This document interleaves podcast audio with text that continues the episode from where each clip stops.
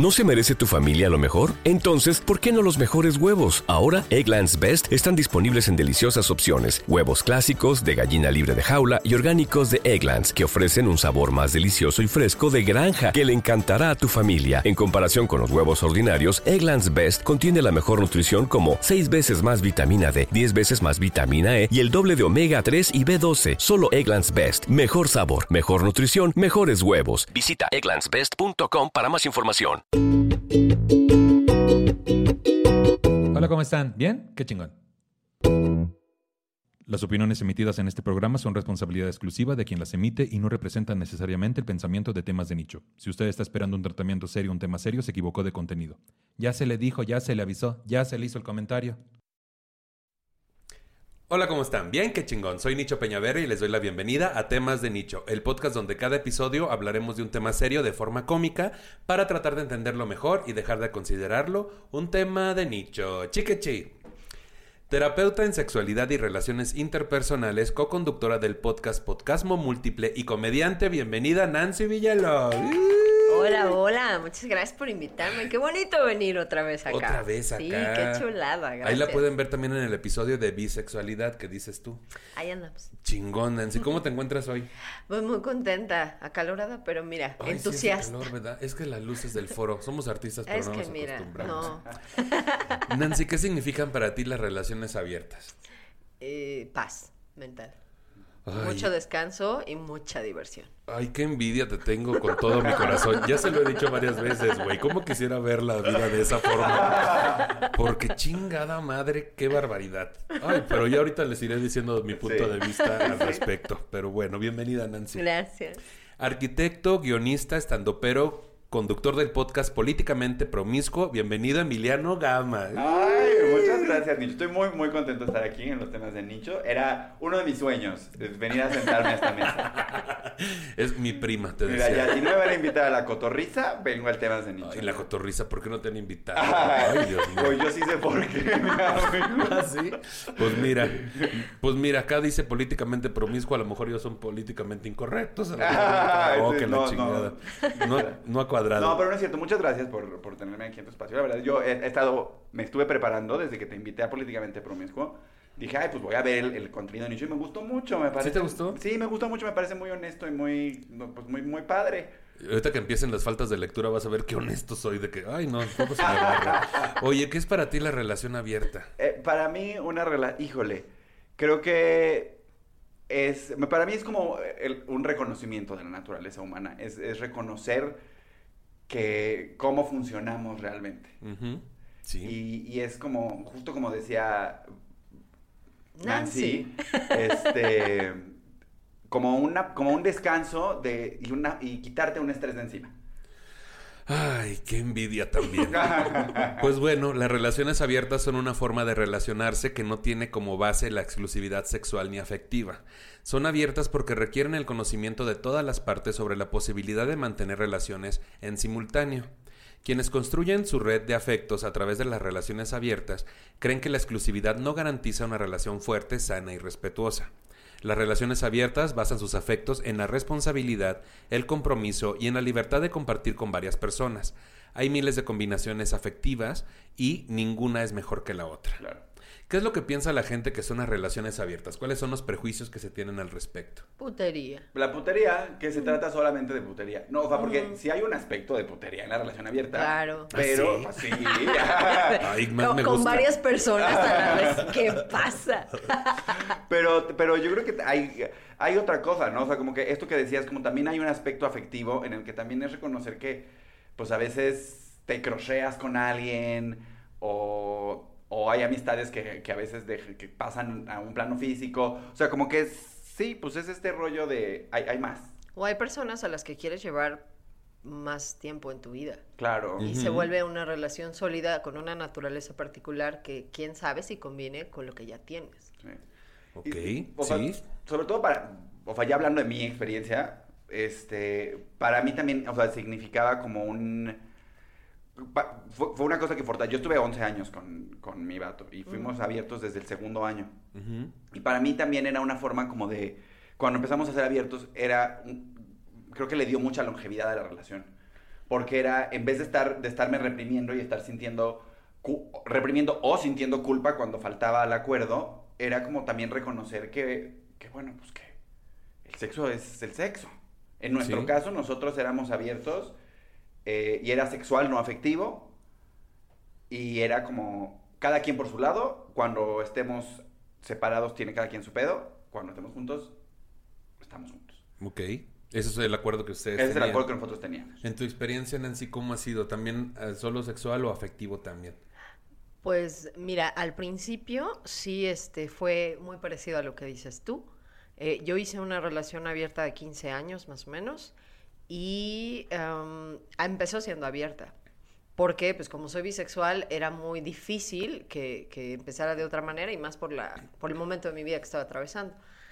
Pero después lo que yo entendí es que no jalaba así.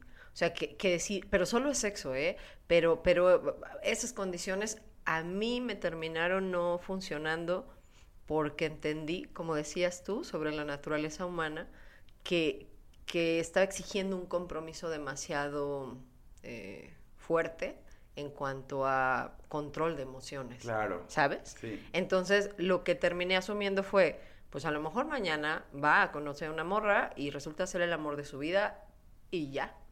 Sí. Y, y porque, porque también es una tortura conocer a, a alguien que se dé y decir, no, porque no, porque aunque hay un momento en el que tú sabes que te puedes ir para atrás y nada pasa, hay cosas que son lo que son. No, y también la verdad es que es bien rico, o sea, esta sensación de gustarle a alguien que te gusta, que también a veces dices como, ay, me voy a dejar ir. Ya, ¿no? Ajá. O sea, que sí, pues así, o sea, como el pastel, como otra rebanadita. Sí. Bueno, otra rebanadita. Y bueno, otra rebanadita y órale. Claro, y hay gente que dice, claro, pues aquí tienes a tu pendejo y cuando quieras vuelve y cuando no, como que se vuelve también un juego de usar al otro. Sí. Porque no siempre estás en igualdad de circunstancias con tu pareja. Pero creo que, o sea, aquí hay, un- aquí hay un aspecto que me parece bien interesante, que es como la diferencia, porque tú estabas en una relación con un vato, ¿no? Era una relación abierta con un vato. Eh, y, y, bueno, yo, en- entre, entre los gays hay toda una como cultura del, no, no quiero decir de la promiscuidad, pero pues hay una cultura sexual distinta. Sí, lo es. Porque está como el rollo del- de los vapores, el vapor del gym, el Los lugares de que es mi lugar favorito, es mi lugar feliz. Cuando... Hay que ir. Sí, vamos, vamos, estamos, yo estoy viendo cómo le saco un, este, un patrocinio al Sodome, así que si usted está viendo este contenido, Patrocínenme. nada más con que me paguen los covers, es mi, es mi plan favorito del domingo, el. Sodome. Así llegas 6 de la tarde a estar toda la tarde en toalla, con Qué otros hombres en toalla, es muy Qué divertido. fuerte. Nunca has ido, Nicho. Claro. ¿De qué me hablas? Y Nicho, patrocínenme. Pero hablando de esto, de que es una cultura diferente en cuanto a lo sexual, la, la comunidad eh, gay. La ¿te comunidad gay. Sí, sí, sí. Entonces, o sea, para mí era esta oportunidad como de. Como de, ay, hoy, hoy me quiero ir a un vapor. Me voy a ir a un vapor y voy a estar solo y voy a tener este contacto sexual con la gente. Que, si bien sí me parece, o sea, después de muchos años de hacerlo, ya, ya me di cuenta que sí hay una carga emocional en cualquier intercambio sexual. Es que en Claro. cualquier intercambio personal hay una carga Hay una sexual. De validarte, ¿no? Como suficiente. No solo ser. eso, de sentir eh, emociones, Nicho. Sí. Porque cuando alguien te dice, qué bonitos son tus ojos, nadie me había mirado así. No solo es como que te validen porque qué bonitos ojos, sí, pues se siente lindo, es como, ah, Sí. qué bonito. Que es muy raro que eso pase en un cuarto oscuro. Sí, sí, Comprendo, comprendo. sí, ya, ya entonces Pero, otra- pero es otro incluso, nivel. Ya es otro pero nivel. incluso la forma en la que te tocas con desconocidos Claro. a veces. O sea, no es el mismo, la neurolingüística Sí. cambia. Que se saben otros trucos también y luego Ajá. descubres cosas que las Claro. puedes llevar a tu relación y decir, órale así. Eso también, También, pasa. eso también pasa. Es Pues- que como decías tú, hay cosas, muchas mezclas, muchos tipos de acuerdos y ninguno es mejor que otro. mejor. Depende de lo que te funcione. Claro, y además también una cosa que es, que es cierta es que el acuerdo evoluciona. Claro. O sea, que justo fue lo que, nos fue- lo que a mí me pasó. A mí Nosotros también me pasamos. pasó. Cuando yo empecé eh, la, la relación con, con Fernando, todo el mundo sabe cómo se llama. Fuck. Este, cuando yo empecé con él, yo le dije, yo quiero una relación abierta. Y él al principio me dijo, este, no, no, eso a mí no me gusta. Y entonces no hubo relación abierta. Y luego cuando él me puso el cuerno, Qué fuerte. Ahí, es- eh, ahí, ahí. Es que vamos entrando a... Ahí, sí, claro. ahí es interesante. Ajá. Ahí es interesante porque yo así lo estoy como Primero compararlo con comida si me está sirviendo. O sea, la- yo entendí un poco más con lo de las rebanadas de pastel. A el amor y la comida van muy Pero bien de la mano. ahí yo quiero preguntarles algo. Yo en mi caso, yo no he tenido relaciones abiertas. Una vez lo intenté, pero ni siquiera era una relación de otro tipo. Menos pudo ser abierta. Actualmente estoy en una situación en la que yo amo a la persona con la que estoy saliendo. Eh, él ya quiere libertad sexual, no porque quiera, quiera andar buscando oportunidades por todos lados, sino justo para no sentirse culpable por si se dan esas Claro. oportunidades. Entonces, a mí, en esta parte donde dices, mi expareja no quería una relación abierta hasta que me puso el cuerno, lo replantearon. Yo lo que estoy tratando de maquilar en mi cabeza es, yo por ejemplo, también dije, no, yo no somos compatibles porque no puedo con una relación abierta. Ujú.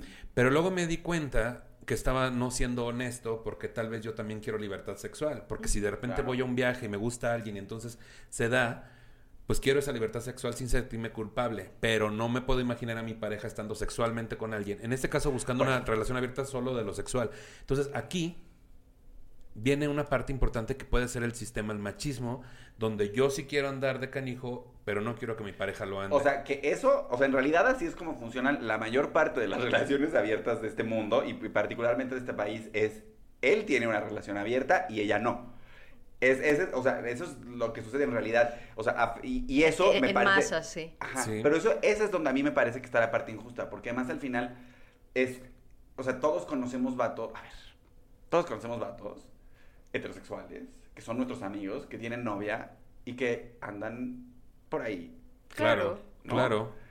Y, y, y, hay, y, y en el sistema, y es una cosa, por eso me llama mucho la atención la- el caso de Nancy, porque yo siempre he sido de la idea de que entre heterosexuales está bien complicado que en una pareja heterosexual funcione. Lo que pasa No, es no que... imposible, pero me parece más complejo. Es que hablas de injusticia y yo creo que tiene que ver con la plataforma que tú tengas para abordar la situación. O sea, si, si tú estás esperando que tu pareja se haga cargo y resuelva, pues entonces qué injusto que él sí ande de cabrón y tú no puedas ser cabrona con otras personas. Pero si tú te haces cargo de lo tuyo, eso no pasa. Es decir, esto es lo, lo que te propongo, hagámoslo juntos. Si te funciona, chingón, y si no, no pasa nada, amigo, gracias por participar. Pero yo me voy a hacer cargo de lo mío. No espero a que me resuelvan la situación de, de cómo vamos, qué plataforma. Pues es que así no, papá, así no. Buen punto. Pues para empezar vamos a ver qué es tal cual y qué tipos son los más comunes en las relaciones abiertas. Una relación abierta o matrimonio abierto es una relación donde ambas partes acuerdan tener permiso para tener relaciones íntimas fuera de la pareja, sin considerar esto como una infidelidad. Ajá. Relaciones íntimas. Es que ahí, ahí no estoy tan de acuerdo en acuerdan tener permiso. Sí, ¿Por no, qué? no. O sea, ¿por qué yo voy a tener permiso de hacer algo? Sient- quizá es un asunto de redacción si quieres, pero, pero creo que, que- que no es la palabra Ni indicada. libertad sería la adecuada tampoco, ¿verdad? Tener libertad tampoco, Yo porque creo en que- teoría la tienes. Ajá, yo creo que tiene que ver con, con a- un, un asumir una realidad y, y generar acuerdos, quizá. Exacto. Acuerdos sí. Pero permisos, a mí no Sí. me da permiso Creo que más bien sería, que más bien sería una relación abierta o matrimonio abierto es una relación donde ambas partes acuerdan tener relaciones íntimas fuera de la pareja sin considerar esto como una infidelidad. Ajá. Podría Ajá. ser. La relación abierta puede ser vista como el estado intermedio entre la relación tradicional, que es la de monogamia, y el amor libre. Sin embargo, la idiosincrasia de cada relación abierta es definida por los individuos involucrados. Claro. No existe un conjunto de reglas o límites para una relación o matrimonio abierto. Cada pareja es única al definir lo que funciona para ellos en un tiempo dado. Así también, las reglas están sujetas a cambios con el tiempo, en la medida que las personas y sus relaciones evolucionan. Claro. Claro. ¿Qué es lo que comentábamos, no? O sea, yo al final, o sea, cuando, cuando sucedió el, el incidente de la, de la infidelidad, para mí, y yo me acuerdo que en ese momento, ay, me acuerdo que estaba tan triste que me gasté todo mi dinero en unos, en Guess. También patrocinen ¿Todo tu dinero en qué? en Guess. En pantalones. Yo dije de ser una droga eso. Pero ya me Bueno, dejas bien el para otro mí día. la ropa de marca es como una droga. Esa es mi adicción, la verdad. No, pero yo pensé que era una droga y ya me decías el otro día. ¿Tú crees que con esta cara yo voy a gastar en drogas? Me favor. Así lo dije, así lo dije. Porque así es. Porque así es. Uno, no- uno es bonito para tener cosas gratis. Yo ya lo estoy diciendo en el escenario. Yo hago 180 abdominales diarias. Cuando voy a una cita no voy a pagar nada. Entonces, yo, ya, yo ya hice mi inversión y hasta ahí quedó la cosa. Pero no, cuando sucedió eso, me acuerdo que me puso muy triste y, y que fue un- como, un, como un shock al sistema muy tremendo. Y que una de las primeras cosas que yo decía es que, ¿por qué si yo quería una relación abierta, me duele tanto que este güey, pues, eh, haya estado con alguien más, ¿no? Porque tú fuiste honesto y él no. Exacto. No, y, y eso, y además, un poco como que en ese momento también me dio coraje, porque dije, güey, ¿cuántos vatos me pude haber dado en, estos, en este año y medio? Mi pastel. ¿Sabes? Exacto. ¿Cuántos pasteles? O sea, ¿a cuántos vatos que, que se morían por mí mandé al demonio? ¿Cuánto- Y uno se veía que traían bastante lechera adentro. Hay pasteles Es que de hay rellenos, hay rellenos, Sí, sí, son sí. ricos. Uy, exacto. Y ahí está uno comiendo nada más al- el mismo. Entonces yo me acuerdo que había una combinación como de que estaba muy enojado y también muy triste porque decía, no puedo creer que yo acepté una relación en términos que no eran los que yo quería. Y que la persona que puso esos términos fue la que faltó a ese acuerdo. Pero entonces, ¿estabas enojado con él, contigo o con la situación? ¿O era No, una mezcla? enojado con la vida. Yo así que andaba por la calle pateando ahí los Gente. botes. Pateando pasteles, cubetas. Qué fuerte, güey. Pero sí, es importante saber entonces. ¿Por qué estabas enojado? Porque justamente eso podrá hacernos entender qué es lo que se necesita tener controlado o, o a la vista para no, para así poder con una relación Sí. Sí, porque es muy fácil que tus inseguridades te lleven. A- mí me pasó en, en la relación anterior que tuve, que primero todo era, tú haz lo que tú quieras, todo bien, increíble, y después decía, bueno, o sea, sí, pero con él no, porque me caga. O sea, sí, Dios. pero ¿cómo vas a con él? ¿Cómo crees? O sea, por favor, quiérete un poco. Y entonces empezaba como a calibrar mis decisiones eh, él. Y, y yo me sentía muy presionada porque sentía que teníamos un acuerdo y que yo no mm, merecía o no debía tomar decisiones solas, pero cada vez eran más condiciones, entonces ya se volvía una relación de otro tipo, claro. ya se volvía control y control a partir de, ajá, tenía un gran sesgo y a partir de también mis insegu- inseguridades jugaban, porque yo no tenía la capacidad suficiente para sentarme a replantearlo con él de una manera argumentativa, ¿sabes? Claro. O sea, solo que, bueno, está bien, eso no, eso no, eso no. Entonces, de repente es igual que andar con lo- otra relación Claro. normal. Yo, yo, por ejemplo, identifico perfecto que mis, mis botones rojos en este sentido son, si hay una cosa de machismo, porque, por ejemplo, siendo gay, me cuesta mucho más trabajo imaginarme a mi pareja siendo pasivo con alguien que siendo activo con alguien. Me O sea, cuesta como que mucho te, pare- te más parecería, trabajo. te ofendería más que estuviera de- Porque- en, en la posición contraria a la que asume Por- contigo. porque le da más directo al punto de sentirme insuficiente, que es el dolor que yo, que yo Ajá. percibo en mí, que yo entiendo que es el que ah, crees cargando. como va por lo que yo no le puedo dar. lo que yo no le puedo dar en cuanto a desempeño, en cuanto a tamaño, en cuanto a otras cosas, y eso es lo que me detona en automático. Pero, ¿qué pasaría si fuera como tú crees? Es decir, bueno, Nicho no tiene lo que me llena. ¿ok? Pero tiene otras tantas cosas con las que yo soy feliz. Me falta este cachito, ¿ok? O un cachote. no, como quieras, no, pero sí. voy a ir a buscar sexualmente esa, esa, a, a- a tener, a satisfacer es- esa necesidad para tener todo lo que quiero.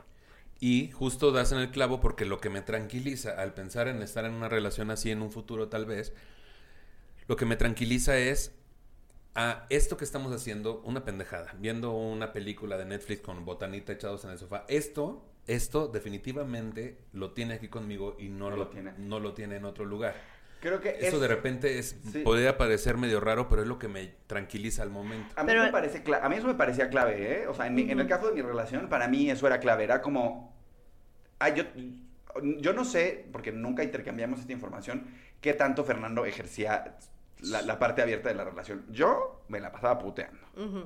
La verdad. Cuando yo no estaba con él, yo si iba al antro, me besuqueaba con quien fuera y a veces si él estaba de viaje, yo me iba al, al Sodome o a los Finisterre o a la fiesta de un amigo o lo que sea. Y, y era como, yo me la pasaba en eso. Pero sí había espacios que para mí eran solo con Fernando. Ujú. Como esos. A mí no me parece tanto clave, fíjate. No. No, porque justo creo que no se trata de lo que haces con otra persona, sino de lo que sientes y cómo vives lo que haces con otras personas. Entonces, creo que es más un, él y yo tenemos, ella y yo tenemos esta conexión y hacemos de esta manera las cosas y yo soy feliz así. Y si lo hace con otras personas será distinto. No hay un gradiente de cantidad. Y a mí eso se me hace más ah, honesto para, o sea, como más, más llevadero. Y pues para, yo no puedo pensar, no, solamente conmigo va a tener esta intimidad eh, emocional de estar viendo la peli con las botanitas. No puedo garantizar eso. Sí, tampoco. Ni exigírselo. Por eso no, no es contundente esa idea para que uno se aviente a una relación abierta. Hay más de fondo. Yo creo que sí. Sí. Pero, pero puede ser, o sea, yo creo que ta- también eso es como importante de lo que mencionabas, ¿no? Como que el acuerdo evoluciona. Entonces, a mí, por ejemplo, sí me sucedía que emocionalmente no tenía esa necesidad de esa intimidad con alguien más, porque de verdad con Fernando era delicioso. O sea, teníamos ese tipo de intimidad en el que podíamos pasarnos un fin de semana entero, eh, entero en pijama, los dos, todo el fin de semana viendo la tele, cocinando juntos, así. Y esas eran cosas que hacía con él y que realmente me eran más que suficientes. O sea, no, no tenía ninguna necesidad de buscarlas en otro lado. Te entiendo. Pero en el aspecto sexual, pues a mí sí me gusta el montón, entonces pues me iba ahí al... al El lugar donde montón. sí. Porque tiene su, es que tiene su placer, el montón tiene su... El A ver, montón. sí, yo soy, es que soy hijo de comunistas, me gusta la comunidad. El montón. El montón. Vamos por el montón. Exacto. Pues mira. Yo creo que va por ahí de dónde depositas tus seguridades, porque Mm. constantemente necesitamos tener certezas. Como, yo sé que solo conmigo esto. Entonces puede hacer esto, esto y aquello, pero le damos un valor más grande a eso que hace con nosotros. Y creo que por ahí es en donde está la clave. Queremos certezas. No las necesitas. Ese es el asunto. Dejar de buscar las certezas. Esa repisa, dejar de buscar que esté súper bien atornillada y ajustada. ¿Qué pasa si está tan baleante? Tal vez no pase nada. O sea, pero justo, sí, la complicación es buscar esas certezas. Bueno, no, si está instalando usted una repisa, sí asegúrese de que, sobre todo si le va a poner ahí encima las tazas. ¿Qué haces que te caiga una repisa? Eso es lo que estoy viendo, amiga. Andamos literal. Ya dije, ay, no. No, literal. Muchos terapeutas familiares en esta clase de relaciones se abocan a la idea de que la clave de la relación, especialmente en el matrimonio abierto, es la honestidad y la comunicación abierta entre todas las partes involucradas. Sí. Por relación abierta se puede entender casi cualquier tipo de relación no monógama, aunque no suele incluir en ellas la poligamia o el amor libre. Dentro de los distintos tipos de relaciones abiertas cabe distinguir, primero, la relación abierta típica, la establecida por una pareja principal cuyos dos miembros se consienten mutuamente mantener de manera libre relaciones sexuales con terceros. Esta como es la Sí. clásica, Como ¿no? la tuya. Como la mía. Que nosotros, por ejemplo, teníamos la regla de no invitar a nadie más. O sea, como que los espacios. Porque sí hay otras parejas este, que, que tienen relaciones abiertas que invitan gente a hacer Así era tríos la o a- mía. O, a hacer fiestas o. ¿Sabes? Y estaba bien, chido. Pues. A mí esa parte me encanta. La verdad es que. Pues nosotros. O sea, como que más bien así, así ya se movió. Y, y nunca. A mí nunca me llamó la atención. O sea, a mí me gusta con, un- con uno o con ocho. Con tres me parece complejo. Es muy mediocre. Pero ¿sabes qué? En esta de relación abierta típica también incluye, o sea, ¿qué acuerdos tienen? Contarse o no contarse nada, o involucrar a un tercero Ajá. y jugar juntos también. O sea, esta es tal cual. La más la relación abierta típica ya tiene sus acuerdos particulares Exacto. de acuerdo a cada pareja. No, y además ahí sí hay, hay otros temas que, que ahorita que mencionaba Nancy, como las inseguridades, porque yo, por ejemplo, siempre le dije a Fernando, amigos, no. O sea, no, no quiero ir a una fiesta y encontrarme al güey, que, a una güey que es amigo mutuo y que tú te lo diste la semana pasada. O sea, eso, esa situación, o sea, de, estar yo a ciegas y no saber y, y que tú estés Sí. con una persona que es un amigo mutuo, me parece, de- me parece demasiado ¿Pero estresante. por qué? Porque es más cercano a la idea de que te vean la cara. O sea, tal vez el dolor es, Mm. me está engañando. O sea, ¿cómo ves tú esta parte? Porque si bien, si bien esa situación de que esto afectivo que tiene conmigo no lo tiene con nadie más, que nos sirve como muleta para andar en una relación abierta, no es tal cual, no es lo más sano también, hay que buscar algo más atrás. Esta situación en la que yo pienso igual, no un conocido, no me lo pases, no lo quiero, o sea, no quiero tener cercana la idea de alguien conocido. Mira, yo, yo pasé eso de, ok, sí, pero, pero con conocidos no. Y incluso yo lo pedí. O sea, yo un día le dije, ok, sí, pero con gente de tu chamba no. Y me dijo, güey, pero, o sea, como que, ¿por qué? Y yo, pues porque uno no caga donde come, dicen, ¿no? Es un asunto para simplificar las cosas. Así pensaba yo antes. Pero no sirvió para algo. No es que él haya andado con alguien en su trabajo ni nada, no. A lo que me refiero es de que al final yo entendí que eso no era útil. Claro. Sí. Y ahora estoy en una relación que igualmente es abierta, pero hay una comunicación mucho más ah, refinada. Entonces yo sí tengo la necesidad de saber en qué vamos. A mí sí me gusta saber si está saliendo con alguien o no y yo decirle. Y no me causa ningún conflicto. Y si la conozco o lo conozco o no, tampoco me causa conflicto, porque son decisiones personales. Pues yo, sí, o sea, yo creo esa era la relación que tenía antes. Yo ahora estoy más, o sea, ya estoy como más hacia el poliamor que hacia el que hacia la relación abierta. O sea, como que ya me estoy empezando a colocar a mí mismo como en un, como en un espacio en el que en el que siento digo, no sé si esto es revelar demasiada información, pero bueno, pues ya que no este Aquí en terapia. sí. no, pero, pero, o sea, como últimamente he estado teniendo, siendo el tercero en relación, en, o sea, como que las últimas relaciones que he tenido son parejas que me invitan a, a hacer... Jugando de visitante, Ajá, que le llaman. ajá. Y lo estoy disfrutando muchísimo, la verdad, o sea, me, me parece muy, muy, muy chingón porque también hay un reconocimiento de que, de que pues un noviazgo no necesariamente tiene que ser para siempre. Y que alguien te puede gustar mucho y puedes tener mucha química sexual y puedes incluso desarrollar cariño y enamorarte de alguien y eso no significa que tiene que estar en tu vida para siempre. Claro. ¿no? O sea, también como empezar a decir como hay cosas por las que transitas. Y sí hay un dolor en, en- en- en cualquier rompimiento, aunque sea, aunque haya sido una relación muy casual, hay dolor en el rompimiento, pero, pero también como para mí ha sido bien importante quitarme esta idea de la cabeza de voy a encontrar a alguien o a alguienes que van a ser para siempre. Y pues no, porque también la gente se muda de ciudad, este, Se cambia muere. de idea, se, se muere. O este, puedes que... qué pues sí. sombría. Pa- no, bueno, pues la gente se muere, o sea, Sí, tampoco bueno, pasa sí, nada. Pero volvemos, fíjate, al punto de la certeza. Quiero tener la certeza Sí. de que esto va a ser para siempre. Y también, ¿sabes qué pasa? Yo sentí que no es útil al final porque mucha gente tiende a ir hacia lo prohibido solo porque es prohibido. No porque es importante, o solo porque... O sea, si estamos mal y yo ya traigo algo contigo, entonces quizá inconscientemente voy a hacer eso. eso, que sé que, que quedamos que no. Para llegar a esa ruptura. Exactamente. Entonces, si no hay nada, o sea, si no hay ninguna condición, ¿qué, qué ocupas de pretexto? No Lo te que que, lo que estás sí- desnudo. Lo que sí incluye el resto de la relación, ¿no? La confianza, la comunicación, etcétera, Entonces tienes que ser honesto y decir, no quiero estar contigo porque no quiero estar contigo. Y con permiso. Y ya está. No tienes que decir, no, porque me engañaste, porque Claro. sí. Que creo que ¿para eso qué? sería, creo que esa es una, un- un- una cosa que yo, que digo, quizás vale la pena hablar al respecto de la- abrir una relación porque, porque sexualmente una pareja no está funcionando, no va a solucionar el problema que tiene la Ese relación. es gran punto. ¿No? ¿eh? O sea, que, que creo que es, que es una cosa importante porque, una vez más, hablando desde mi experiencia, nosotros teníamos una vida sexual espectacular cuando sucedió, cuando empezamos, cuando abrimos la relación y tuvimos una vida sexual súper chingona muchos años. Este, y, y luego cuando la, la, la- la, pues, o sea, la vida sexual em- em- empezó a decaer, pues esta era una de las cosas que pensábamos. O sea, como que, ¿qué pasa si empezamos a traer gente? Si pero, pero también a mí me parecía esto como de no, porque entonces no estamos resolviendo el problema de nuestra química sexual. Estamos metiendo un, un Es- elemento Es externo. como cubrir un síntoma. Exacto.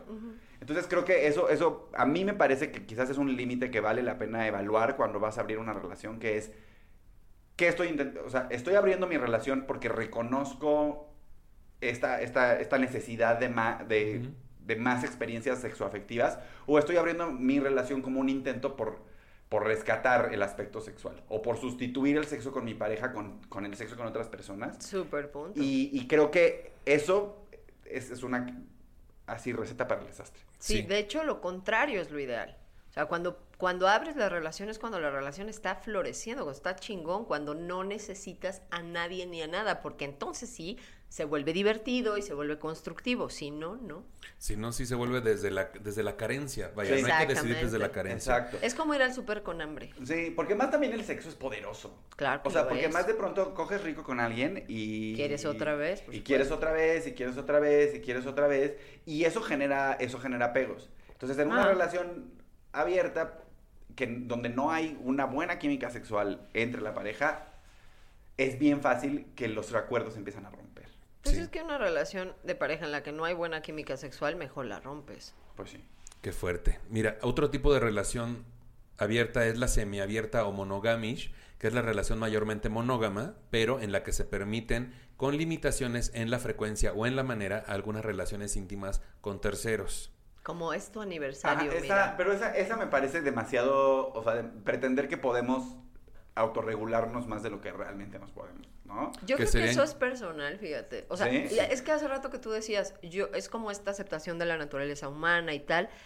Hay personas que son asexuales Claro. y también son humanas. Sí, sí, sí. Entonces existe una gran gama de variedad, de, eh, es, es muchos tonos y colores y tal. Entonces, a lo mejor para ti sí, pero habrá quien dice, a mí me basta con cogerme a alguien una vez al año y estoy Oye, chido. que eso además es, es bien interesante lo que estás diciendo porque también estamos como muy acostumbrados y eso también tiene que ver un poco con el machismo, ¿no? Como, como este pedo de que, de que como hombres tenemos que estar calientes todo el tiempo y, Y todo el tiempo queremos tener sexo. Pero es cierto que la- los seres humanos, así como, así como la sexualidad es un espectro, el apetito sexual también es un espectro. Totalmente, sí. Entonces, y, y además dentro de nosotros mismos, porque todos pasamos por etapas en las que tenemos un montón de apetito sexual y luego etapas donde andamos con el apetito Sí. sexual bajo. Claro. O claro. incluso por zonas, güey. No sé, a mí me ha pasado, y eso por mis detonantes, de que cuando estoy en cierta región... ¿Te cae? Sí, ¡Qué bonito! sí me pasa y tiene que ver con la- me han dicho también que tiene que ver con la temperatura de la zona, Puede pero al mismo ser. tiempo con lo que representa para ti en cuanto a validación. Por ejemplo, yo cuando voy a Tampico, bueno, es una cosa que dices tú, amárrenlo. ¿no? pero es que justo ahí es donde más tengo que, en de, mi cabeza, oye, ir a comprobar oye, cosas. ¿Y, o a Claro. validar amarran? cosas. ¿Y si dejas que te amarren cuando estás en No. Tampico? No, pero, pero, No hay pero- reata que alcance para que me amarren, para que me Uh, amarren. Ah, qué yo gran tampoco juego de que me amarren, ¿eh? Ese es uno de mis límites. Ni me llevada. amarres, ni me ahorques, ni me insultes, ni me pegues. Ya. Ay, qué aburrida. Bueno, Yo pero sí consensuado, juego. ¿no? Te decía. Yo juego, sí. Sí, ¿qué Viólame, pero, tantito? pero con mi permiso. Bueno, pues ahí vamos. La tercera es la relación híbrida, donde un miembro puede mantener relaciones con terceros, pero el otro no. Que eh, A es la que vive la mayor parte A de la, Yo estoy de acuerdo con eso, fíjate. Fíjate, yo yo creo que sí, porque, ah, por ejemplo, en, en la relación que tengo ahora, yo estoy absolutamente sorprendida de lo basta que me siento. Yo llevo siendo monógama, yo porque, no porque sea una condición, mi relación es abierta, pero no se me ha antojado. Lo que vamos ahorita es hacer un trío, va a estar cabrón. Ya, ya, ya, lo, ya me vi. Lo malo es que la gente no va a ver ni el tren. Pero la cosa es que yo me cuestionaba de, bueno, y si tú estás saciada, qué chingón, pero y si él va y, y entonces hace, pues qué chingón por él, porque yo no tengo esa hambre. Y está bien. Es como el, el, el donde creo que está el detalle es en donde sea una obligación Claro. o algo que tiene que, ¿sabes? Sí. Si va, pues que vaya. Porque yo estoy bien con lo que tengo. Si yo quiero algo, voy y lo tomo. Ya quedamos que esto es libre. Pero es justo como que creo que ahí está en la clave como de la comunicación, ¿no? O sea, de decir, oye, pues fíjate que yo ahorita me siento satisfecha y no, o yo me siento satisfecho y entonces no ando, no ando buscando, no tengo necesidad, estoy tranquila, entonces, pues, o sea, ¿sabes? Así, con lo que tengo contigo y cocinar un pie, tengo suficiente. Tal vez, y la, y la otra parte que seas no, ¿no? Así como a mí sí me hace falta ir al vapor, la verdad. Pero es que también ahí viene otra parte, güey, donde sí te dicen, yo estoy satisfecho, ahorita contigo todo bien, no ando buscando nada. Pero uno también tiene que trabajar en sí mismo, porque la persona te lo está comunicando, pero de dentro de ti vienen estas pinches emociones de, no, me está mintiendo porque yo no soy suficiente y bla, bla, bla, bla, bla. Pero hay, hay que pensar por qué estamos haciendo las cosas. Porque hay niños, los han visto, que tienen un juguete ahí botado y ni lo pelan. Y Ujú. llega otro niño a jugar con él y ya Uy, quieren jugar con él. Claro. Y hay gente que se actúa. Dices, tú Ujú. no quieres coger con nadie. Estamos bien. Pero entonces si yo quiero, tú también vas a querer y te va a parecer injusto porque entonces, ¿por qué? Por- por- Sí. Y no es injusto. Pero entonces- porque tenemos necesidades diferentes. Pero, Sí. pero creo que ahí lo que entra es la comunicación, ¿no? Y es como entender- poder decir, yo ahorita no, tú sí, o sea... Y que no siempre una pareja tiene que saciar todas tus necesidades. claro. Bueno, yo creo que en principio hay que establecer que una pareja no va a saciar todas tus necesidades. Que el, el responsable de saciar tus necesidades eres tú. Claro.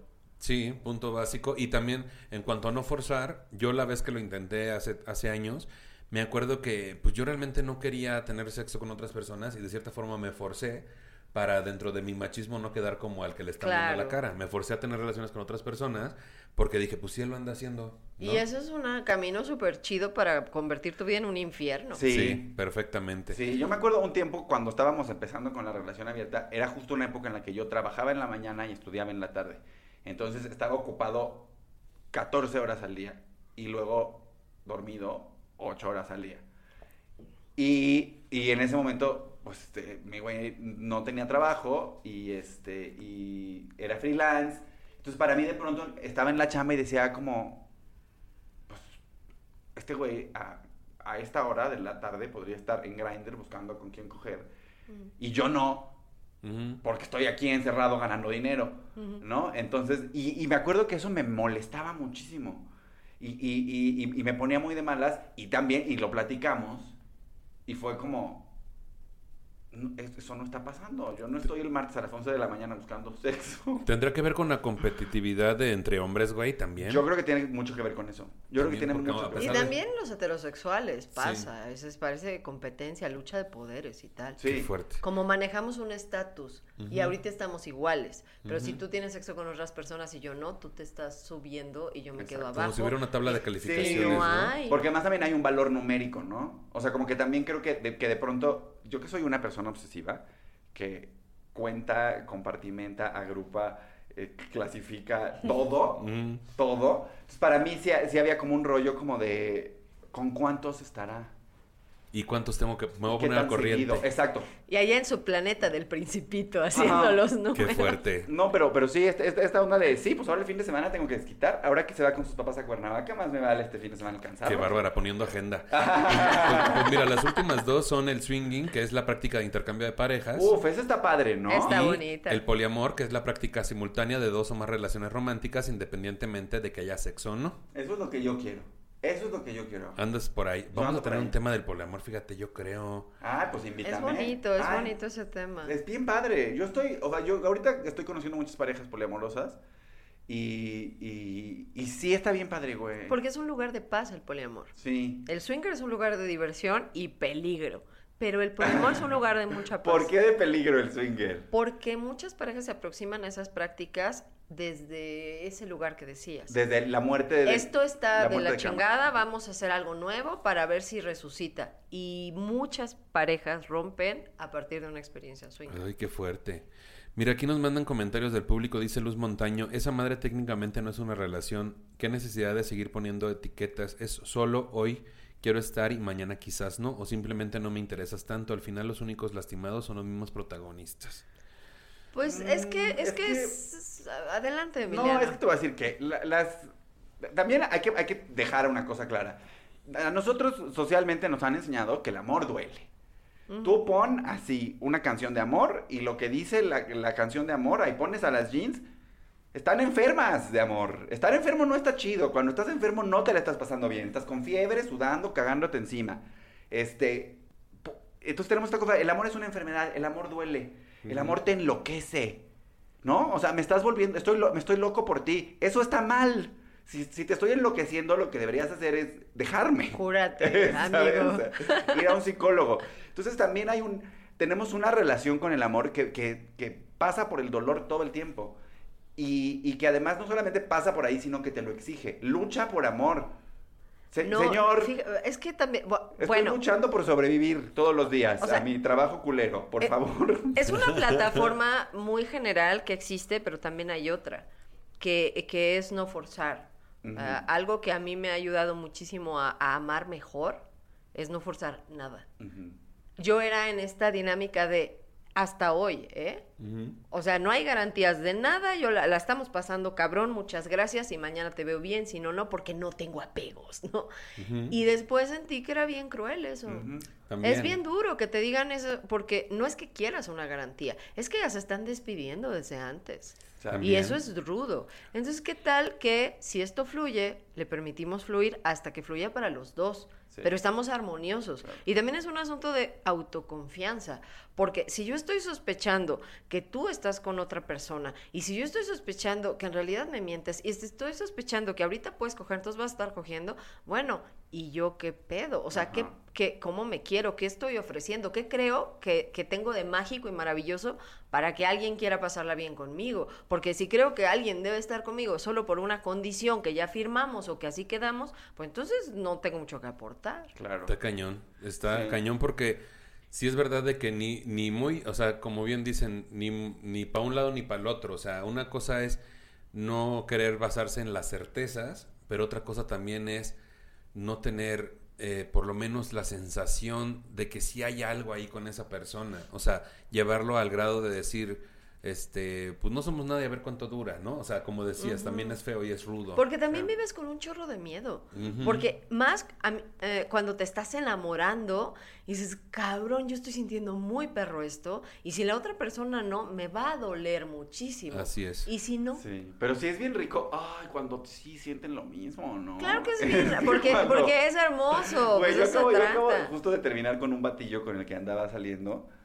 Él no era una pareja, él era nada más él. Y este, y, y había como un rollo en el que casi no, o sea, como que casi no nos comunicábamos al respecto de lo que sentíamos. Entonces ya llegó un momento en el que le dije, güey, pues a mí sí me gustas. ¿Qué pedo? ¿No? Y, y, y él me dijo, pues a, a- a mí también me gustas un chingo, pero...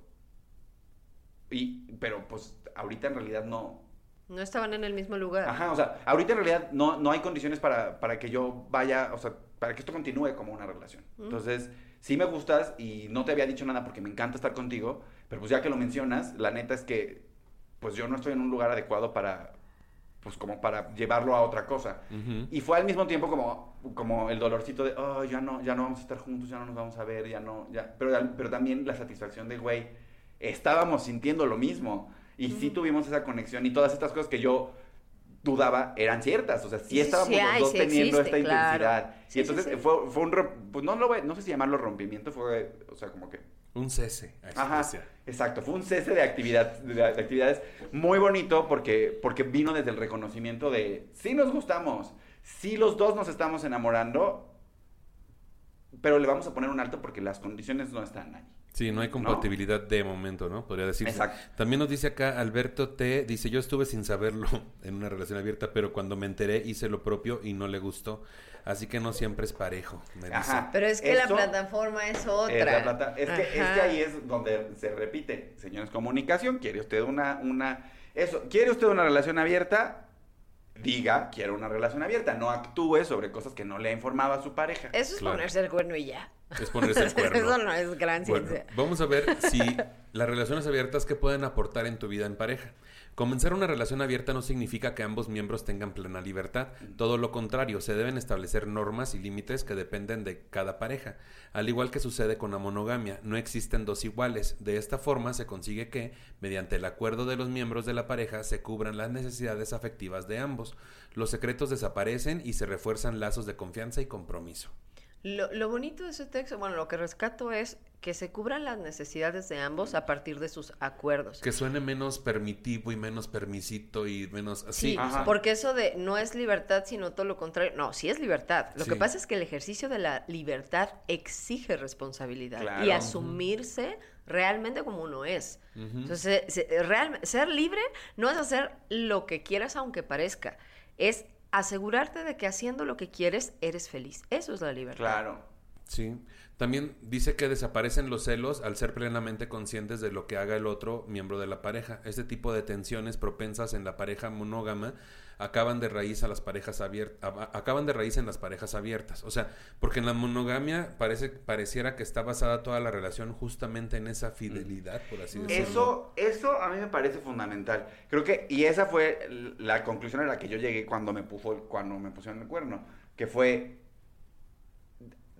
no toda nuestra relación, o sea, hay un montón de aspectos de esta relación que están poca madre y que están súper chingones y que me están llenando y que me están haciendo crecer y, y estoy muy enamorado de este vato y, y es, y además, pues también era mi primer, yo tenía 24 años y era la primera vez que sentía Algo tan cabrón. algo tan cabrón. Entonces decía, voy, de verdad, esto es tan importante que todo lo demás que hemos construido juntos se tienen que ir a la chingada. Y la respuesta en ese momento fue, pues no, la verdad es que no es tan importante. ¿No? Pero mira, como complemento a esto, dice que en este caso, cuando es abierta, la pareja asume que necesita al otro, respetando la decisión de su pareja y sabiendo que, por mucho que ésta pueda compartir sus sentimientos con una tercera persona, sigue siendo parte de algo mucho más sólido. O sea, sí nos gusta tener esa certeza de que hay algo mucho más sólido que va a hacer que es una fantasía, porque pareciera que es lo que lo que no quieres es que se vaya esa persona, pero no puedes controlar que se quede siempre. Pero sí puedes tener algo sólido y sí puedes tener certezas. Lo que pasa es que yo creo que las certezas terminan en ti mismo. O sea, tú, yo no puedo tener la certeza de que te vas a quedar en mi vida para siempre, pero sí puedo tener la certeza de que te quedes o no en mi vida, yo voy a disfrutar el tiempo que compartamos juntos. Esa es una certeza. Claro. O sea, si buscas certezas, sí hay. Nada más hay que ponerlas en los lugares que sí podemos controlar. Claro, que son los, los que son nosotros mismos. Que ¿no? depende de nosotros, de cómo tomes las amo a cosas. este güey. Yo tengo Claro. la certeza de que. No, y, de- y desde esas certezas, además, también, porque.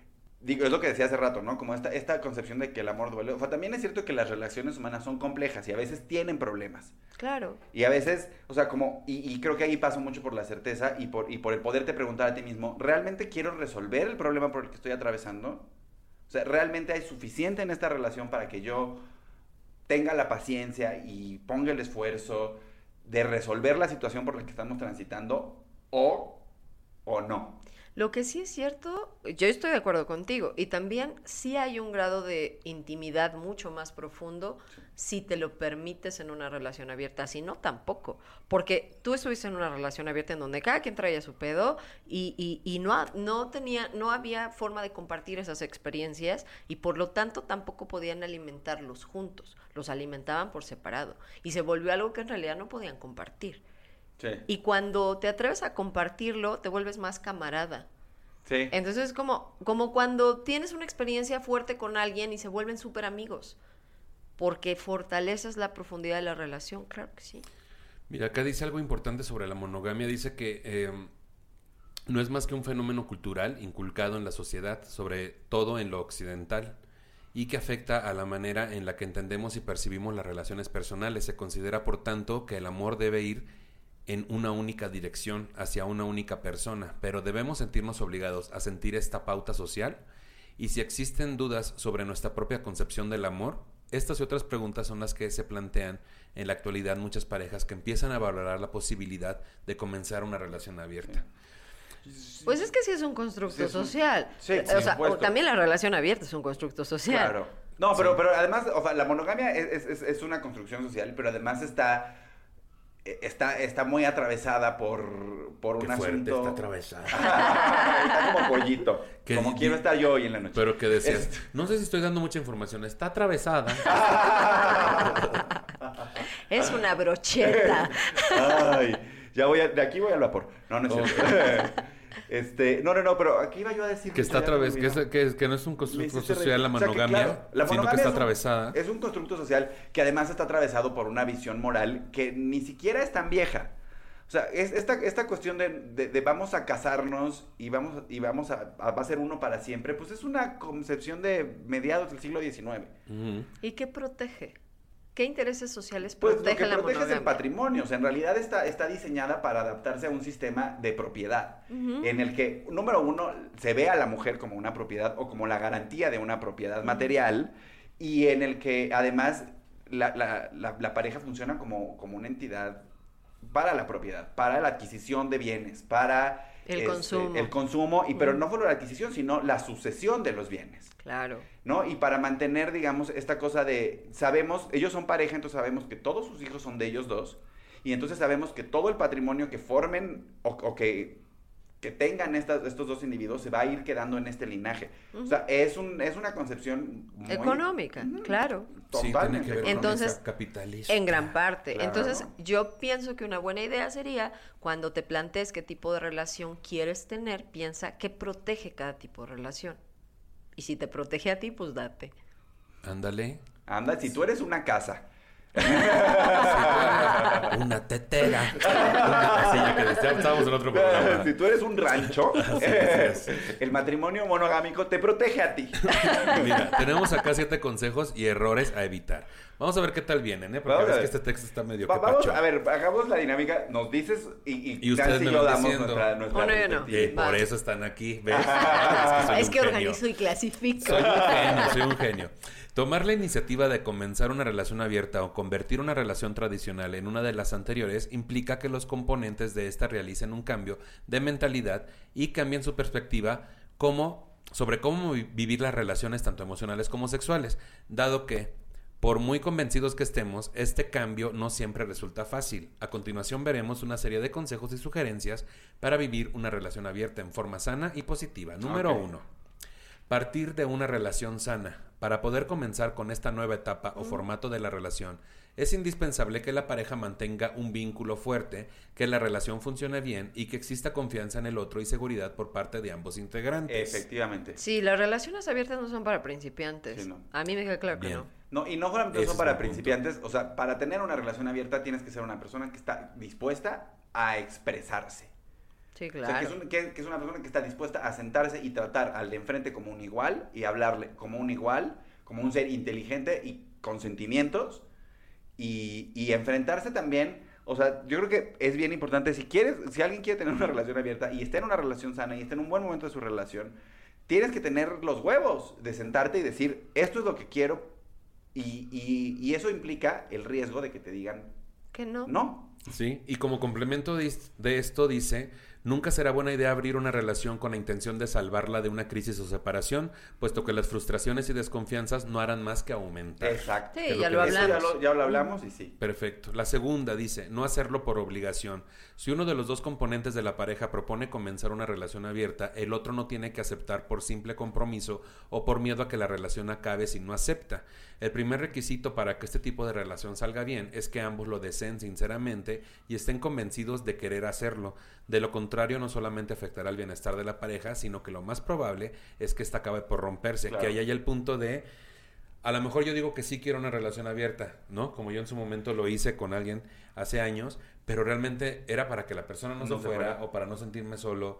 Entonces hay que ser bien honestos, güey. Sí, sí. Bien honestos. No, y además sí, porque al final no funcionó, justo, o sea, terminó pasando lo que no querías, aunque hiciste lo que no querías para evitar que pasara. Ajá. Y, y eso creo que además es, es, un- es una cosa que es bien importante, no solamente cuando hablamos de relaciones abiertas.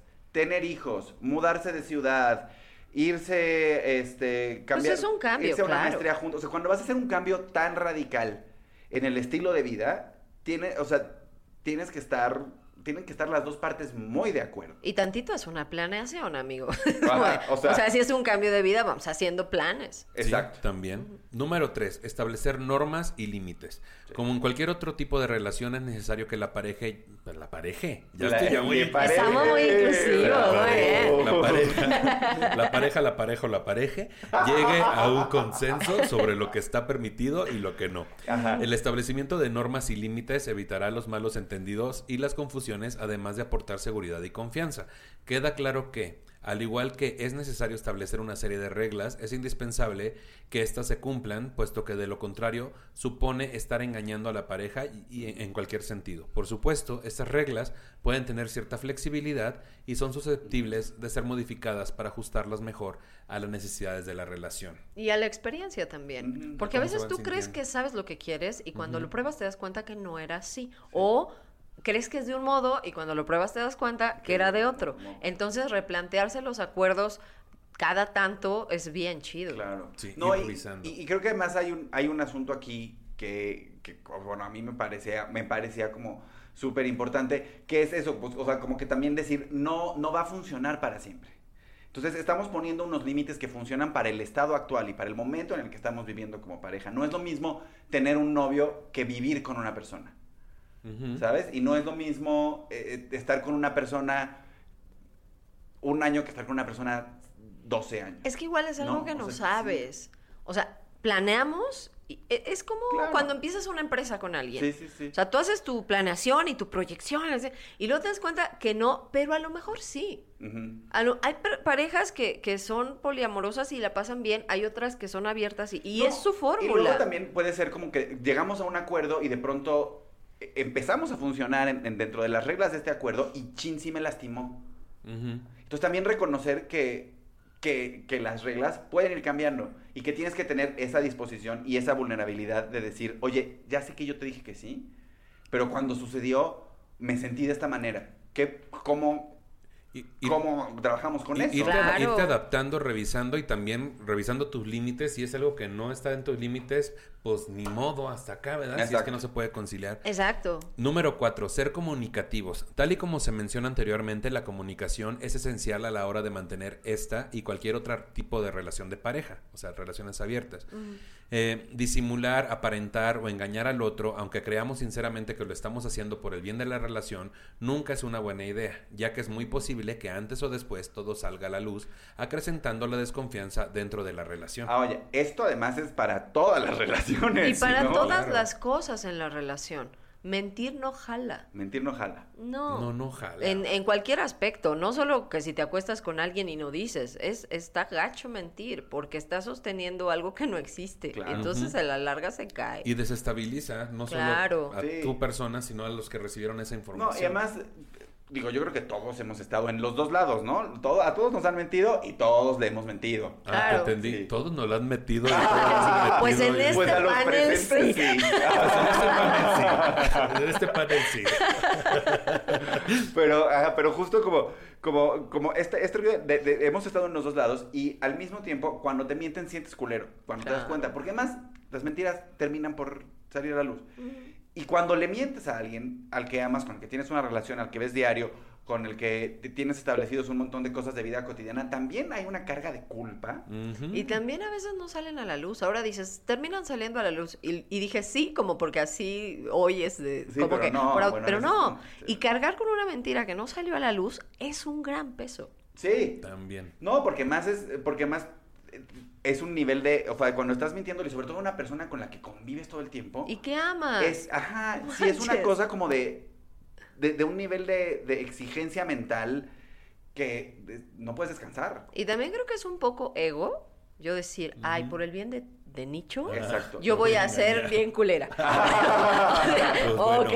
¿no? Es por comuni- tu bien, mi amor. Yo por ti. Bueno, número 5, olvidarse de los celos. Si los celos ya no son nada recomendables en las relaciones de pareja convencionales, en las relaciones abiertas no tienen ningún sentido. Por otra parte, si aquello que se teme es que estas relaciones fuera de la pareja acaben or- originando fuertes sentimientos de amor, es necesario saber que aquellas parejas abiertas que están bien creadas y establecidas tienen más posibilidades de éxito que las parejas tradicionales. No sé si se pueda olvidarse uno de los celos estando en una relación abierta. Creo que tal vez se trata de poderle pedir a tu pareja dentro de lo de ser comunicativo, poderle pedir lo que necesitas sin transgredir sus límites. A lo mejor yo necesito en una relación abierta decirle, este, oye, ahorita necesito es- escuchar que me quieres y que soy importante para ti. Este, a lo mejor, no sé, vienes de coger con alguien, no sé, güey. O sea, aprender a pedir las cosas que uno necesita. Tienes un gran punto, Nicho, porque a veces nos obligamos a ser súper perfectos y, y muy este, evolucionados y no estamos ahí. Claro. Entonces, ser honesto también implica aceptar tus límites y decir, pues esto jala. Y si al final tu manera de ser o el punto en el que estás no es compatible con ese tipo de relación, pues lo aceptas y te vas hacia otro lado. Pero en una de esas puedes encontrar una mezcla que sí te vaya. No, y, y, ojo, y también además, olvídate de los celos, suena muy fácil. La verdad es que también eso implica un trabajo que a mí me parece que atraviesa por el reconocimiento. Pero, ¿no? De, de- de decir, o sea, sí, una, una cosa que a mí me parece con los celos, Mm. es una visión muy, muy, muy particular, es que si, si bien es natural sentir celos, lo que no es natural es convertirlo en, en, una, en una violencia. yo no estoy segura de que sea natural, fíjate. ¿Sentir celos? Y lo digo con mucha reserva Ay, y con ver, un ver. gran sesgo, porque yo naturalmente nunca he sentido celos. Pero sí has sentido celos. No, nunca en mi vida he sentido celos. ¿Nunca Ah, yo quiero ser ella. No, no, no, te así. ¿No? Celos de esta chica cuando... ¿Qué? ¿Celos de tus ojos? Cuando, miras a otra O sea, chica. sí, sí he visto cuando alguien hace algo increíble y digo, wow, yo quiero eso y cómo lo construyó y me da curiosidad. Y, Bueno, y pero es entonces- envidia, ¿no? Es que Pues no, porque no siento feo. O sea, siento, siento por- como emoción. o Porque sea, la como- envidia es muy infantil. Pues es que yo no me siento mal por el éxito de otras personas. yo tampoco. Ay, pero yo, Entonces- venía, yo venía, por ejemplo, de estar en un noviazgo con la misma persona que salgo ahora y en ese momento yo no tenía celos, güey. Y ahora sí tengo celos. Pero a ver, vamos bien. un poco para atrás. ¿Qué son los celos? Es que el asunto es, este de eh, me van a dejar, me van a cambiar, vienen de la insuficiencia, vienen de la escasez.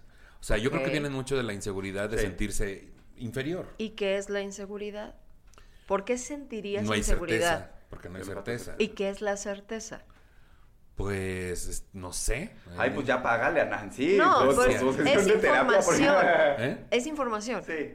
Ok. Exacto. Fidedigna, El clara. miedo es falta de información. Sí. Cuando Mm. tú sientes miedo en una calle que pueden asaltar es porque hay señales que tú aprendiste que te dicen, ah, no es seguro, está oscuro, está solo, eh, se ven las calles descuidadas, aguas, puede pasar algo, pero tienes información que te lleva para allá negativamente, Ujú. ¿ok? Entonces, si te dicen, sí, está gachito, pero la gente está toda madre y es un pueblito chido y tú vas, y, eh, ah, es información. Entonces, bien, y vas calibrando. Entonces, lo que yo he notado que lleva a la gente a sentir celos es una carencia de información brutal. Por De eso la... hacerse ideas. Sí, porque empiezas a, a- a atar, A atar, atar. Y la mayoría del sufrimiento que tienes, piensa en las cosas por las que te has preocupado un chingo a lo largo de tus relaciones y dime de ese 100% qué porcentaje ha sucedido.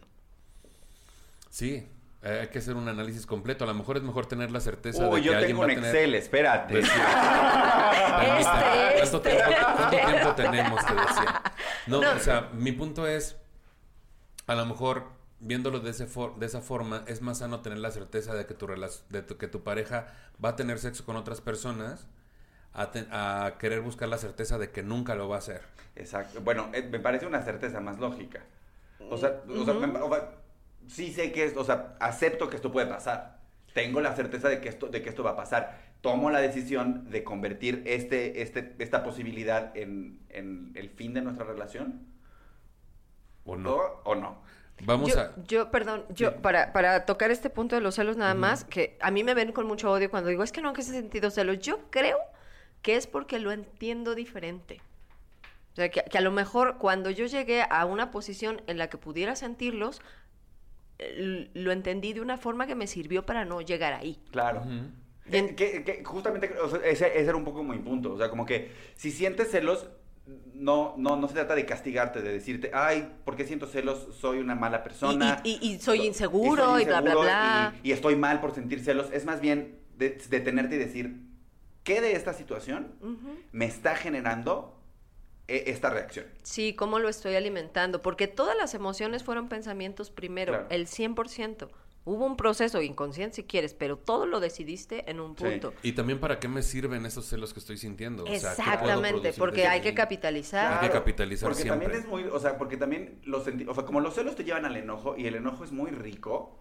O sea, el- Hay adrenalina. el- la el ensalada te decía. Ah, uy, no. Te decía Aquí te va un poco de mi desprecio. No, un tecito, no. un no, tecito de enojo. La mejor pero, dieta. O sea, yo digo, voy, lo- y, y lo digo mucho, o sea, esta gente que de, que de pronto todos conocemos, gente que inmediatamente se enoja. O sea, gente que, Sí, de mecha corta. ajá, lo, lo que se llama gente de mecha corta, ¿por qué es eso? Porque el enojo te da unas descargas de adrenalina a las que sí o no te haces adicto. Entonces hay un rollo ahí de, de, de un placer por el enojo. Que también creo que es cultural, fíjate. Sí, yo también creo que es cultural. Porque- Y es muy, ¿y sabes qué? Es muy masculino también. O sea, está Probablemente tiene que ver con la testosterona por ahí, quizá. Pues culturalmente Sí, sí. culturalmente el enojo está muy, muy insertado en la masculinidad. Y, y Está es- insertado, te decía. con el dedo medio. Te insertado. decías. Mira, los últimos dos que nos dicen son ser sincero con las otras personas. Igual de importante que la sinceridad en la pareja es la sinceridad con aquellas otras personas con las que se mantienen las relaciones íntimas Sí. fuera de la pareja. De lo contrario, resulta injusto para la tercera persona no saber en qué situación se encuentra. Claro. Es importante que ésta conozca la existencia de una relación principal, así como las normas acordadas para así decidir si quiere continuar con dicha persona o no. Eso. De lo contrario, esto puede verse, esta puede verse herida, enamorada y herida, esta puede verse herida y además puede aparecer conflic- pueden aparecer conflictos con todos los componentes de una relación. Esto es bien importante. Es, chavos, andas con otra persona. Es otro ser humano. Que también tiene emociones, que también genera pensamientos, que también. Entonces, eso es en la relación abierta, y a mí esto me parece también muy fundamental, es te estás relacionando con otros seres humanos a los que les debes el mismo respeto. Ujú. Entonces, eh, la sinceridad con las otras partes y la honestidad con las otras partes es bien, bien importante. Sí, además Sí. creo que dice mucho de ti cómo tratas a la gente. Sí. Entonces, si tú dices tú y yo, chingón. Pero ese nomás lo usamos y es juguete y que se vaya en la noche y tú y yo, chingón. Entonces, te está poniendo en una plataforma en la que, pues ahorita conmigo, al rato con él, y, y así me vas a tratar en algún Sí. punto, o es posible, no está chido. Pero Sí, también mucha está. incertidumbre. Tienes que, o sea, también le tienes que dar información a la persona con la. O sea, si estás involucrándote con otra Totalmente, persona, le tienes que dar totalmente. suficiente información. Y la, y la información correcta, güey. A mí Sí. me pasó, digo, tú hablaste ahorita de que hablaste ahorita de que te ha tocado ser el tercero y así. A mí me tocó en una ocasión y no manches el drama, güey, porque a mí se me dijo, se me comunicó, se me comentó que eh, ese era su acuerdo y que bien padre y que sin problemas y que sin nada. Y al mes ya era un drama de que ya quería dejar al fulano y yo, no, mi amor. Pues es que O se sea, le salió de las manos. Sí, Pero- qué ah, pedo. pero- Pues es que también Probablemente sí. Oye. Es que también. Cualquiera. O sea, cualquiera se les Oye, pues eres partidazo, relación, Pues que probablemente sí te dijeron la verdad. Gracias, manito, Solamente que, que, que no eran, o sea, no habían entendido de qué se trataba. Claro. Sí, sí, o, sí, sí. O, o tú, el elemento nicho fue diferente al elemento Juan y Pedro que habían probado antes y estaba así. Es que el elemento nicho, eso Pero es, la- yo es lo que yo... Yo, por ejemplo, acabo, acabo otra nicho. relación que acabo hace no, tanto. Es que A yo he ver. andado suelto, ¿eh? Porque anduve hace años con este vato y mira, y el último año ha sido de pásenle. Pásele, llévele, Yo, llévele. mira, repartiendo boletos como la carnizo al chichonería. Ajá. Este, pero justamente ah, me, me- me acaba de pasar hace poco que un, que un vato me dijo, ya no te quiero ver porque ya rebasamos los límites de mi acuerdo. Mocos, eso también está bien, güey. No, eso estuvo buenísimo. Claro, pues eso es- estuvo buenísimo porque también fue un momento en el que yo me dije a mí mismo, ¿por qué me, o sea, por qué si este vato ya me había dicho, yo tengo vato. ¿por qué también yo me estoy dejando ir? O sea, por, ¿no? Pues porque, También porque pasa. así se Sí, dio. es porque que también... dio. Pero fue chido, a mí también me pareció muy chido de su parte decir, hasta aquí. Porque ya rebasamos, o sea, porque yo ya estoy en, en- en- ya estamos en la línea roja de los límites de mi acuerdo y no le quiero faltar a este güey. Y eso a mí me pareció súper edificante, o sea, como, como que fue un güey que nos cuidó a los dos. Claro, y con respeto. Y Y, res- eso es responsabilidad emocional, Sí, ¿sabes? Eso está chido. Sí, y también hay una onda que, que de repente pasa que sientes que si estamos en un trío o en una relación abierta en donde compartimos un trío, tú y yo debemos sentir lo mismo por el tercero. Y no es cierto. Tampoco. Porque ni en pareja es así. O sea, a veces llega alguien y le gustas cabrón porque dices que hueles y tú lo hueles y dices, pues yo no siento nada. También puede pasar que a una de las dos partes le encante un tercero y el otro no. Y entonces el otro eh, está como, ah, le gustó más que yo. No, le gustó más él de lo que a ti te gustó él. Hay una mezcla diferente. Que a mí qué pinche miedo, que yo alguna vez lo platiqué con mi actual pareja que le decía, si lo vamos a intentar, por ejemplo, de jugar juntos, yo necesito, y entiendo que es egoísta, sentir que yo soy el que le gusta más a esa tercera persona. Bueno, sí, es Eso está de egoísta, la sí. chingada, ¿no? Y por otro lado, eh, también a, un, a un- a otro amigo comediante que también tiene una relación abierta, me comentaba que tuvieron su primera experiencia con un tercero y que le tranquilizó mucho que él recibía los te amo y te quiero eh, solamente él, o sea, no la otra persona. Sé que, sé que hay mucho que pareciera que nos da tranquilidad con esto de aventarnos una relación abierta, pero todo vuelve a ser que la relación esté bien y que tengas Sí. firmes tus bases Sí. y tus certezas, porque si las vas a buscar ahí, te vas a Sí. tropezar. Y un poquito de información, porque Información. cuando hay alguien nuevo, van a pasar cosas químicas cabronas. Nuevas. Nuevas, que van a ser viejas rápido y que se va a pasar o no.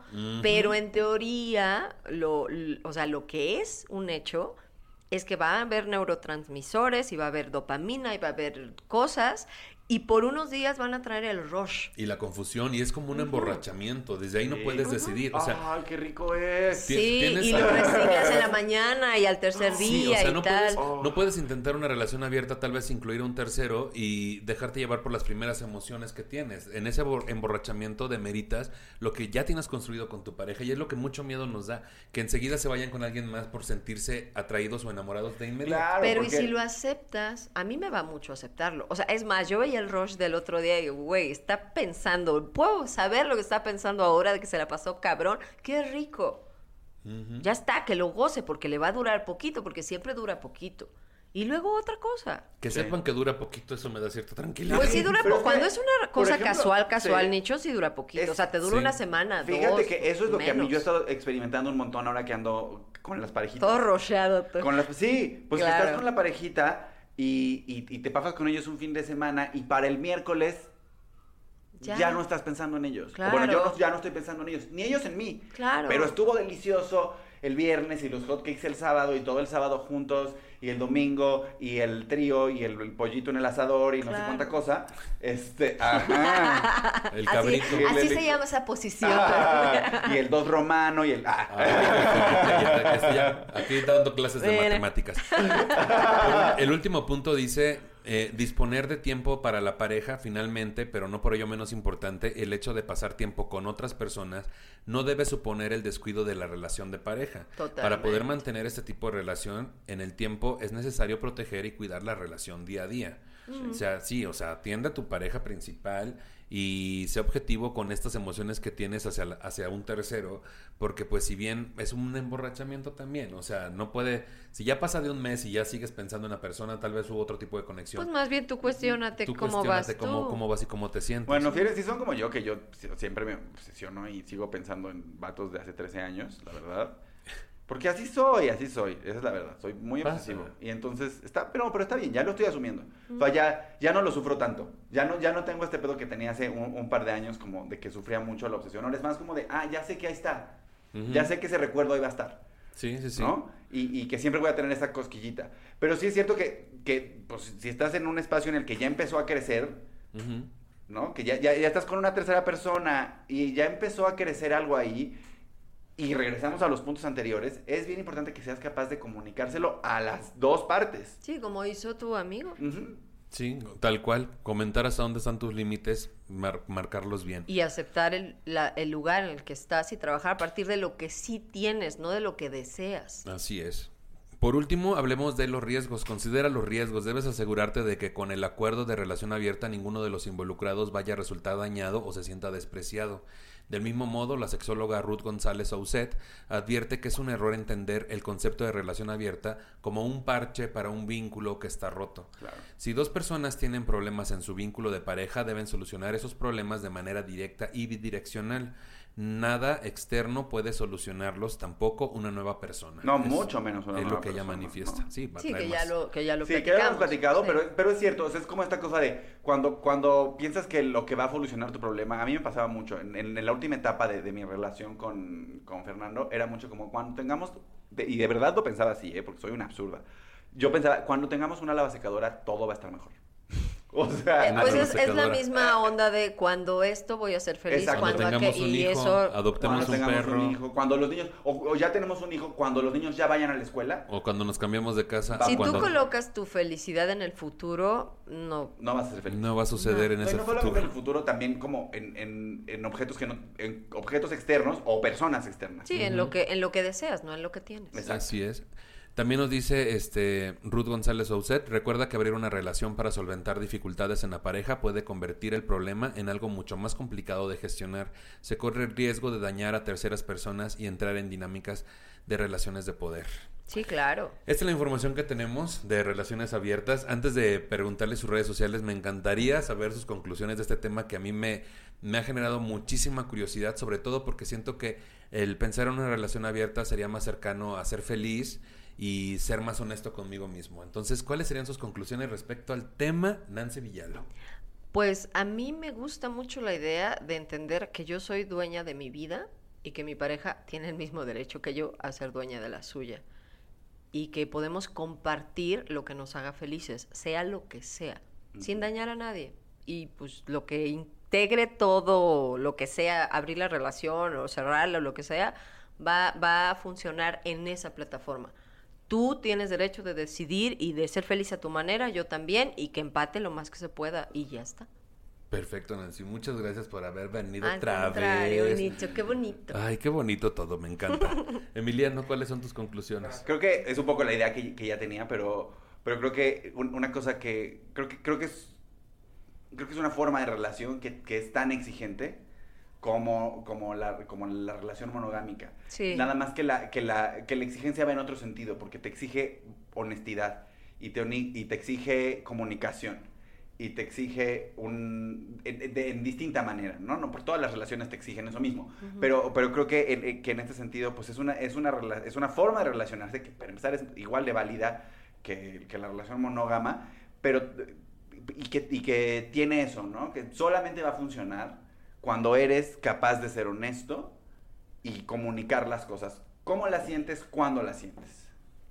Sí. ¿Mm? Y, y que al final los consejos que te dan para la relación abierta, o sea, los consejos que leímos son los mismos que te dan para cualquier relación. Claro. Sé honesto, sé claro con tus límites, eh, di las cosas que, que sientes cuando las sientes, Ser- respeta al otro. Claro, ser responsable Sí. contigo mismo y con los sentimientos de la otra Ajá. persona. Entonces no es una no es una cuestión de ya tengo una relación abierta y ya no me preocupo y ya no me hago responsable de mis acciones y ya no me preocupo por lo que pueda sentir la otra persona. Al contrario, ¿no? Mira, la falta de responsabilidad es bien sabrosa porque no hay que hacer nada, pero te lleva al sufrimiento. Sí. Entonces, no hay pedo, no seas responsable, pero va a haber mal. sufrimiento. Muy bien, Emiliano. Pues yo concluyo que este creo que hay que ser muy honesto con uno mismo sobre lo que uno quiere. A veces uno piensa que quiere ciertas cosas, pero no provienen de uno mismo. Ey. En esta cuestión de mi, mi búsqueda hacia las relaciones abiertas, creo que justo también en algún momento dije, claro, una relación abierta es mucho más sencilla porque no tiene la complicación que implican los celos, pero creo que a fin de cuentas entiendo que es igual de compleja o más que una relación normal, que todas las relaciones son complejas por sí mismas y que a veces lo que, lo que está sucediendo o deteniéndonos para tener una relación es el pavor que tenemos a ser lastimados. Entonces tal vez ahí es donde buscamos cómo encajar en una u otro tipo de relación, pero todas nos parecen difíciles. Lo principal es trabajar en uno mismo para justo entender que uno es más que suficiente o sea cual sea tu traba o tu dolor que traigas interno, yo en este caso es ese, que tiene que ver muchísimo con de dónde se generan los celos y de dónde se siente uno inseguro de que pueda satisfacer a una persona y hacerla feliz y estar feliz uno primero, ¿no? Entonces, esa creo que es la clave, más que entender primero qué tipo de relación necesitas, entiéndete tú sobre qué carencias tienes para que no sea desde la carencia, desde donde decidas en qué tipo de relación Claro. estar o incluso el de que decidas estar con alguien o no. Claro. Sí, porque si aprendes qué tipo de relación tienes contigo mismo, entonces puedes saber qué tipo de relación puedes adquirir adquirir con quien sea, ¿no? Claro, y, ese- y Exactamente. es- eh, me parece que es bien importante en la, re- en, en la relación en la relación abierta, pero en cualquier relación, es el responsable de tu felicidad y tu bienestar. Eres tú. Y entonces abrir, abrir una relación no te va a hacer más feliz en tu relación. O cerrar una relación no te va a hacer más feliz en tu relación. Así es. Perfecto. Mucha información y nos faltó todavía más tiempo. Pero hay canales de apoyo como relacionesabiertas.org, que es una página donde encontrarás un espacio de formación, encuentro y activismo, además de contar con cursos, talleres y capacitaciones acerca del tema y relaciones poliamorosas. También les quiero recomendar este Gotitas de Poliamor, que es un, este, un contenido que está en YouTube. Eh, es un terapeuta que me gustan mucho sus videos. Este, ojalá lo pueda traer para el tema de poliamor. Mira. Oye, sí. ¿Qué Estaría dices bueno. tú? Porque ese tema viene más adelante. Y también está este cap-anavi en Instagram, que son un grupo de terapeutas especializados a los que les pueden solicitar apoyo. Ahí está toda la información. Y ahora sí quiero despedir a mis invitados. Muchas gracias por estar aquí con nosotros. Emiliano Gama, ¿dónde te puede seguir la gente? ¿Qué andas haciendo? Muchísimas gracias, Nicho, por la invitación. Este, me pueden ver en el canal de Chávez Banda, eso es Chavos con X en vez de, de O o A. Chávez Banda, ahí está, ah, bueno, hay un montón de contenido y está políticamente promiscuo. Si les gustan las noticias y la política, pues es para ustedes políticamente promiscuo. Estoy en Instagram como arroba Emiliano Gama con muy poca ropa. Y ¿Qué estoy en? OnlyFans, está medio abandonado, pero está en Con menos, OnlyFans. con menos ropa. En, en OnlyFans no hay ropa. Ah, no hay en ropa. OnlyFans está todo. No hay ropa que la- baste. Porque, Este, porque es el OnlyFans. Porque es el OnlyFans. Ahí está, también estoy en su episodio de políticamente incor- este, Promiscuo. promiscuo. Está, este, por ahí búsquenlo también. Con Shanik de Gordos. Profesionales, que también ya estuvo aquí. También. Entonces, este, y quedó muy bonito ese. ese- Quedó bonito. Me quedó muy, muy- quedó muy lindo. Quedó ya van a ver noticias viejas porque es de la semana pasada. Pero salgo yo, Pero me han véanlo. dicho- no, y tuvimos una discusión ahí bien chida que Ah, yo creo sí. que, que- que va a ser relevante mucho tiempo. Sí, espero que ¿No? sí, espero que sí. Muchas gracias Emiliano por No, gracias a ti, acompañarme. prima. La Nancy Villaló. Ay, la ¿Dónde te puede Nancy. seguir la gente? ¿Qué andas haciendo? Estoy como arroba Nancy Villaló en todas las redes y tengo un podcast con María Secas que está bien re chulo Sí. Que hablamos de relaciones interpersonales y de sexualidad. Se llama Podcasmo Múltiple. Este se estrena todos los miércoles por todas las plataformas de audio, incluido YouTube, obviamente.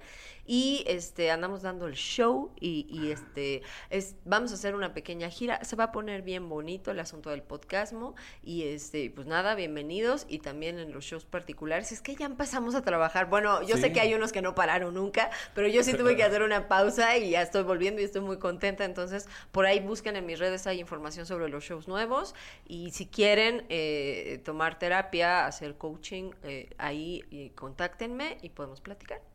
Y que se arme. Y ahí también Se tengo arme. un episodio que me invitaron, que está Ah, bien bueno. Sí, eh, ¿sabes qué es de mis favoritos? Quiero, ¿a quiero, quiero decir, personalmente es Ah. como de mis tres o cuatro favoritos. muchas gracias. Porque yo que, eh, eh, traías un- una vibra ese Sí, día muy sí, sí. particular y se sintió mucho, una sinergia preciosa. Vayan a verlo, es, eh, han comentado mucho sobre ese también, entonces, este, Está muy bonito, vayan a ver ahí el episodio. Pues bueno, yo quiero agradecer también a Charlie Ortega por el guion para este episodio y a Lupus y la producción de Todos Flotan.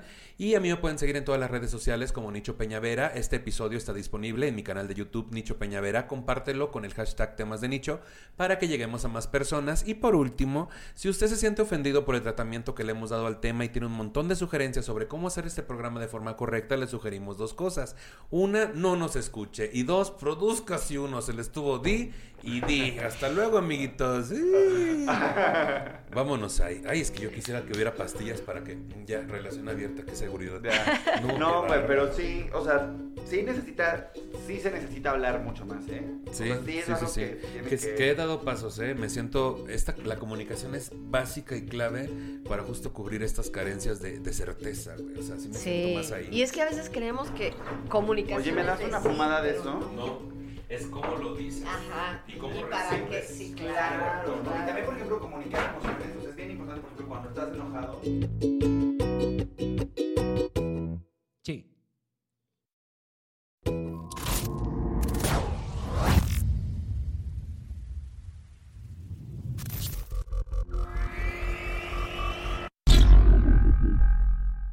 ¿No se merece tu familia lo mejor? Entonces, ¿por qué no los mejores huevos? Ahora, Egglands Best están disponibles en deliciosas opciones. Huevos clásicos, de gallina libre de jaula y orgánicos de Egglands, que ofrecen un sabor más delicioso y fresco de granja que le encantará a tu familia. En comparación con los huevos ordinarios, Egglands Best contiene la mejor nutrición como 6 veces más vitamina D, 10 veces más vitamina E y el doble de omega 3 y B12. Solo Egglands Best. Mejor sabor, mejor nutrición, mejores huevos. Visita egglandsbest.com para más información. The where loose change makes something of itself deal. Because only at McDonald's can a stop at the toll booth turn into an impromptu breakfast stop. Welcome to McDonald's. Can I take your order? It's hard to beat any size McCafe iced coffee for 99 cents until 11 a.m. But pairing it with the new Cheese Danish is a good way to try. Price and participation may vary, cannot be combined with any other offer. Ba-da-ba-ba-ba.